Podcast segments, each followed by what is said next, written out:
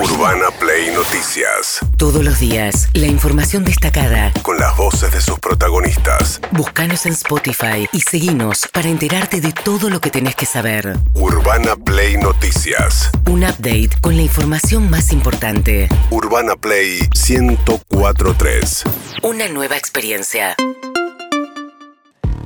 Muy bien, hoy declaran los tres policías serán indagados acusados del crimen de Lucas González, también de, más allá del homicidio doblemente agravado, también de tentativa de homicidio por los otros tres chicos que iban en el auto junto a Lucas.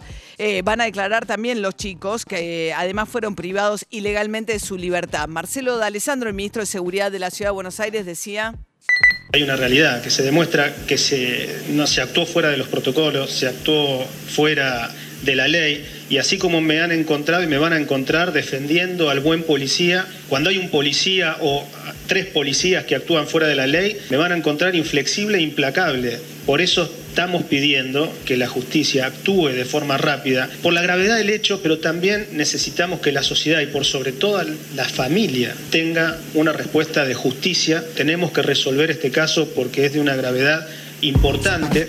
Se va a investigar también si hubo complicidad en el encubrimiento por parte de los oficiales que revistan en la comisaría y de la zona de Barracas, de la cual salieron estos tres oficiales en un auto sin identificar y vestidos de civil. Interceptaron el auto que manejaba un amigo de Lucas y les dispararon. Y después, según los fiscales que intervienen en la causa, toda la evidencia muestra que además les plantaron un arma, además de haber tergiversado y manipulado todos los hechos de cómo habían ocurrido. La conferencia de prensa de Alessandro, la que escuchábamos el audio recién, fue junto con Gregorio Dalbón, eh, el abogado bastante polémico que apareció esta vez de, como abogado de la familia de Lucas González. ¿Qué decía Dalbón? Esto no tiene banderías políticas, sigo pensando que esto no tiene grieta, se ve concretamente que compran un jugo y que eran chicos inocentes. Por eso quiero desterrar la palabra gatillo fácil. Gatillo fácil es una palabra que quizás los argentinos nos acostumbramos a escuchar cuando un policía, corriendo un delincuente, en vez de dar la voz de alto, se apura y aprieta el gatillo. Acá no había delincuentes, por lo tanto no hay gatillo fácil. Acá lo que había era una pistola, un asesino y una víctima. Tiene un buen punto, Dalbón. Eh, a mí, cuando se empezó a hablar de gatillo fácil en el marco de esta causa, no me cerraba tampoco, porque es como sería exceso de legítima defensa, en todo caso, el gatillo fácil. Uno lo puede pensar en el caso de la Boca, en el caso de Chocobar. Eh, que podría, digamos, en todo caso, que eso sí puede discutir si es un gatillo fácil. Lo que pasa, de hecho, la justicia estableció que sí. Eh, Julián Salas era el amigo de Lucas, que es el que iba manejando, y contó lo siguiente, es uno de los testimonios que va a escuchar hoy la justicia. Se bajaron, ya empezaron a dispararnos. No sé cuántos tiros fueron porque no me acuerdo la situación de los tiros. Yo caí cuando mi amigo empezó a gritar y lo vi de reojo a Lucas y Lucas estaba re mal y en el, movimiento se me puso en mi rodilla y yo manejaba y lo tenía ahí a él. Nos preguntaron de dónde éramos y nosotros le dijimos y nos, dijimos, nos dijeron que éramos novilleros, nos tenían que dar un tiro en la cabeza a cada uno. Uno me preguntó dónde era el arma con la que había matado a mi amigo cuando habían sido esos hijos de puta que que frenaron y le dieron a mi amigo. Ah, nos trataron como el orto. Bueno, estos eran los chicos Lucas cuando le disparan, él no sabía quién, le parecían que eran ladrones, a su amigo que iba a su lado, eh, digamos, Julián, perdón, cuando le disparan a Lucas, frena y le pide ayuda a dos mujeres policías, diciéndole, mirá, se está ensangrentando mi amigo, está mi amigo. Entonces quedan ellos aprendidos como delincuentes, que es lo que está contando Julián. Lo que yo no entendí es por qué de esa zona, que es el sur de la ciudad de Buenos Aires, termina después eh, Lucas internado en el cruce de Varela, que es muy lejos el hospital del cruce de Varela. Hay muchos hospitales eh, eh, más cerca del lugar del hecho. Eh, no sé, seguro serán circunstancias que hay que aclarar. Hicieron allanamientos en la comisaría durante el fin de semana. Hablando de circunstancias que hay que aclarar, hay una comisaría, hay una polémica en provincia de Buenos Aires también. Murió un preso en una comisaría en San Clemente del Tuyú. Eh, la familia lo que denuncia es que lo mataron los, la policía en esta comisaría. Sergio Berni, el ministro de Seguridad de la provincia de Buenos Aires, ahora pone en duda la autopsia que ordenó el fiscal, diciendo que esto puede ser una maniobra para tapar con un un caso de la provincia de Buenos Aires, un caso de capital, porque claro, toda la historia de Lucas transcurre en la ciudad de Buenos Aires con la policía eh, que responde a la reta. ¿Qué dijo Bernie? No tenga ninguna duda que si hay un policía que ha cometido algún exceso en sus funciones va a ser sancionado con la mayor, la mayor rigurosidad de la ley. Tampoco vamos a permitir, porque ya lo he vivido, que se intente desviar la investigación por alguna causa en especial. A buen entendedor, pocas palabras. No estoy dando ninguna definición, porque no tenemos ninguna definición, pero me genera muchas, muchas dudas y suspicacia que justamente Después del caso Lucas, me parece mucho. Conozco muchas de estas situaciones que para tapar una noticia se intenta hacer otra. Bueno, la cuestión es que la novia de eh, Alejandro Martínez, que es la víctima, dijo Laura Lagaña, dijo que lo detuvieron el fin de semana en San Clemente y que lo mataron a golpes. Eh, la autopsia parece indicar esto a tal punto que el fiscal pidió la detención de nueve policías de la provincia de Buenos Aires el fin de semana acusados de haber matado al hombre. ¿eh? Lo que pasa que sale Bernie a poner un manto de duda, ¿no? Bernie dijo que Martínez había sido detenido tres veces en menos de una semana, que lo encontraron tirado en la calle totalmente drogado, que no respondía nada y que la policía eh, lo llevó por eso. Bien, veremos cómo sigue en este, este caso también, donde hay nueve policías de la bonaerense bajo sospecha por la detención y muerte de Martínez. Seguimos ahora con Martín Guzmán buscando, veremos porque hoy es un día feriado, así que no va a haber operatoria de mercados.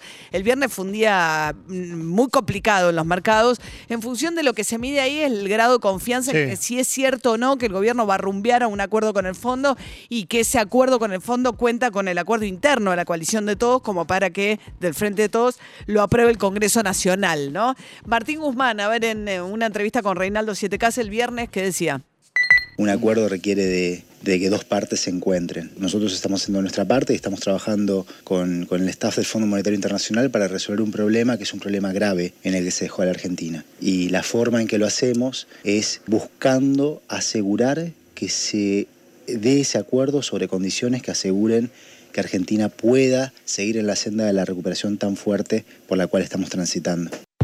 Le preguntó Reinaldo si el acuerdo con el fondo va a ser aprobado si estas negociaciones están siendo acompañadas y avaladas por Cristina Fernández de Kirchner. Todos estamos en la misma página. Todos queremos resolver los problemas de la Argentina. El endeudamiento que se tomó con el Fondo Monetario Internacional de 44 mil millones de dólares es un problema muy grave para la Argentina y nosotros no tenemos hoy la capacidad de hacer frente a los vencimientos tal como están programados. Un acuerdo como el que eh, firmó el gobierno anterior sería un acuerdo extremadamente dañino para la Argentina. Y nosotros lo que hacemos es buscar algo que es bien diferente. Es Cristina Fernández de Sí, sí, Kirchner. contesté que sí, que estamos todos en la misma Sí. página, todos queremos un acuerdo que sea sustentable, un acuerdo que le permita a la Argentina poder seguir recuperándose. Bien, eh, la- en el gobierno lo que dicen es que, está, que la relación entre Alberto Fernández y Cristina Fernández de Kirchner está en un momento relativamente bueno, pero sí hay ruidos con Máximo Kirchner, que faltó a la reunión de Alberto Fernández con los intendentes en Olivos. La Cámpora llegó tarde a propósito al, al acto de Alberto Fernández para no, no escuchar en la plaza el acto. Parece que la calentura de Máximo Kirchner es porque no le avisaron con tiempo a la Cámpora del acto del miércoles, que, etcétera, etcétera. Sí, Ahora- también tiene que ver con la provincia de Buenos Aires, esta posibilidad de que se está manejando de que los intendentes puedan ser reelectos, porque la Cámpora también está jugando sus posibilidades de ganar varias Inten- intendencias en la provincia de Buenos Aires. Y está en contra de que le den una Sí. nueva reelección a los intendentes, pero Alberto Fernández está a favor Está de a favor. Re- hay una ley que dice que tienen ahora, antes era reelecciones indefinidas, y después dijeron, bueno, dos mandatos y listo, ocho años y a su casa. Esa ley es del 2015, 2016, entonces dicen, bueno, el mandato que tenían cuando la ley se sancionó no cuenta, pues no puede ser retroactiva. Entonces dicen, tiene un mandato más. Es materia de interpretación, pero también de interpretación política. Y Alberto Fernández está avalando esa interpretación que le daría la posibilidad a nada menos que 83 sobre 135 intendentes de la provincia de Buenos Aires que tendrían que irse a su casa. Hay 41 intendentes del Frente de Todos que no podrían renovar Claro. en, la- en la- en toda la provincia de Buenos Aires. La otra mitad son de Juntos por el Cambio. pero, Claro, claro. Y, y de 27 municipios del conurbano hay 18 intendentes que no podrían renovar. Claro, y eso a la cámpora prefiere que no Claro. renueven para tener espacio para ir a disputar esos espacios.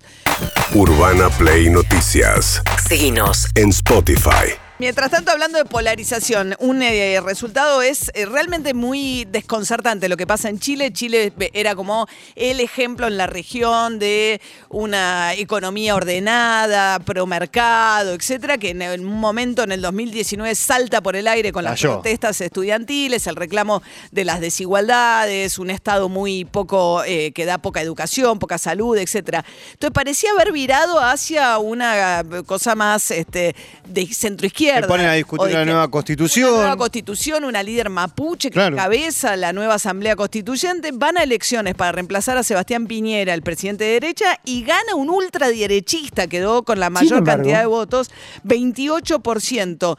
Va a ir a segunda vuelta José Antonio Cast, ultraderecha, pero ultraderecha, compitiendo con Gabriel Boric, que cuenta con el apoyo del Partido Comunista. Está un poco más a la izquierda que la, que la centroizquierda de Michelle Bachelet, por ejemplo, que quedó afuera de la segunda vuelta. Todos los partidos que han ganado elecciones desde el fin de la dictadura de Pinochet para acá, las coaliciones quedaron afuera. Claro. Entonces tenés dos extremos compitiendo. ¿Qué dijo José Antonio Cast, el que salió primero en el recuento de votos? Hoy dimos el primer paso para que la esperanza se haga realidad. Este diciembre, el 19, que ya se ve cerca, no solamente vamos a elegir un presidente, vamos a elegir entre libertad y comunismo. Vamos a elegir entre democracia y comunismo. Y somos más fuertes. Vamos a demostrar que en democracia vamos a derrotar a esa izquierda intransigente. Bueno, la idea de que también las protestas generaron miedo, ¿no? Entonces la promesa de Cast que defiende a Pinochet es la idea de voy a restituir el orden, esto es el comunismo, el miedo. Eh, Gabriel Boric, que es un dirigente estudiantil surgido de las protestas estudiantiles, dice, yo no tengo nada que ver con el comunismo, no tengo nada que ver con los terroristas, ni con la violencia mapuche, lo que quiero es un país más justo.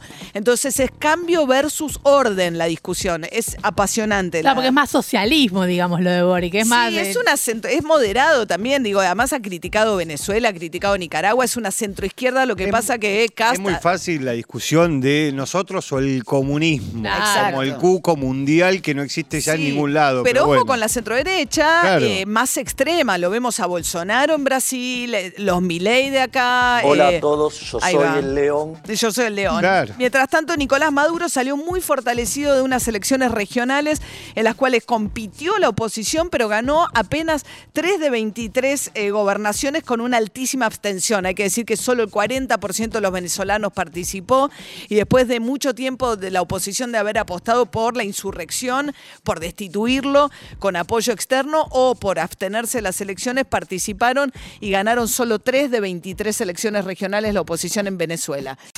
Urbana Play Noticias.